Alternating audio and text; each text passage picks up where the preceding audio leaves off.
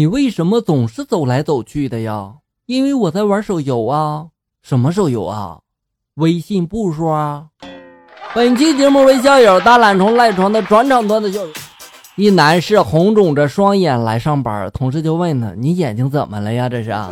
男人就回答说了：“昨天我在街上走，一个小姐姐的裙子被风吹了起来，我好心的就帮她拉了下来，她竟然给我左眼来了一拳。”同事这时候就又问了：“那右眼呢？”男人这时候就回答说了：“我以为他不喜欢我把裙子给他拉下来，我就又帮他给掀了上去，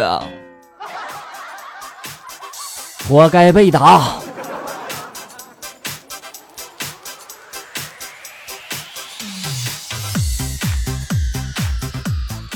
公鸡出差一个月回来之后呢，听说鹌鹑没事呢，就来找这个老母鸡玩公鸡呢便开始怀疑这个母鸡啊，果然没过两天，母鸡就生下了一个鹌鹑蛋儿。公鸡这时候就大怒了，母鸡慌忙的就解释了：“你不要生气嘛，我只不过是早产啦。”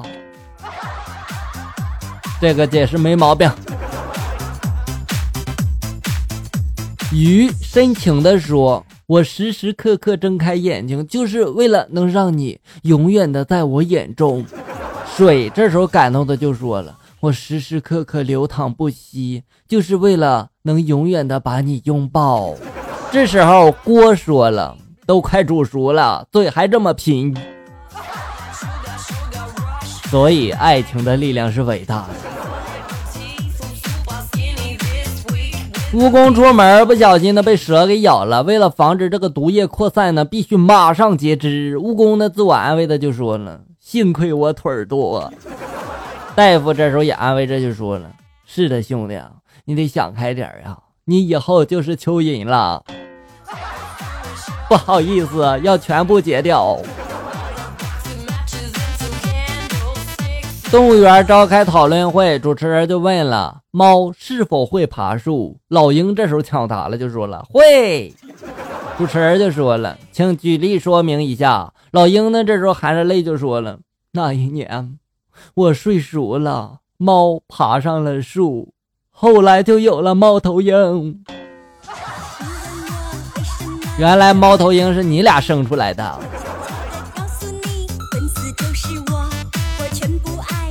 妻子下班回家之后呢，发现老公闷闷不乐的，满身伤痕。妻子就问了：“老公，你怎么了？这是谁这么大胆的敢打你啊？”老公这时候不说话。妻子这时候急切的又问了：“到底是为了啥呀？”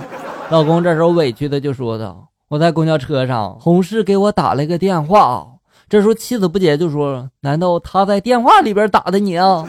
老公这时候愤怒的就说了。不就是因为老子用的山寨手机声音大了点吗？把周围的人给吓了一跳吗？他们就一起把我给围殴了。哥们儿，花点钱买个好的智能手机吧啊！某天夜里，丈夫呢想与妻子亲热，妻子指了指身旁睡着的孩子，就说了：“孩子还醒着呢。”丈夫这时候就说了：“都这么长时间了，肯定睡着了，不信我来试试啊。”这时候，丈夫拿了一个一元的硬币放在了孩子半张开的手中，想看看孩子有没有反应。这时候，只听见孩子不悦的就说道：“一元钱就想办这么大的事儿？孩子，你牛！”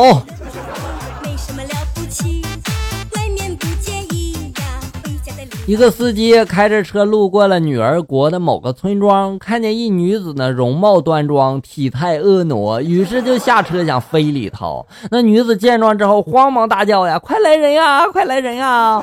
司机听后连忙就跳上车，然后驾车潜逃了。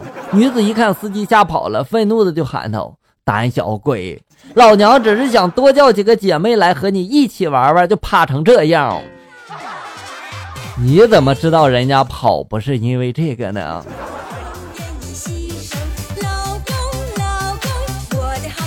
两只麻雀坐在一棵树上吹牛，大麻雀对小麻雀就说了：“我可厉害了，什么动作我都可以做得出来，像什么俯冲啊、盘旋呀，什么高难度的动作我不会呀。”小麻雀这时候不服，然后恰巧呢，树下有一个女屠夫正在切肉，于是小麻雀就对大麻雀说了：“你不是厉害吗？有本事你从那个屠夫手中弄块肉上来呀！”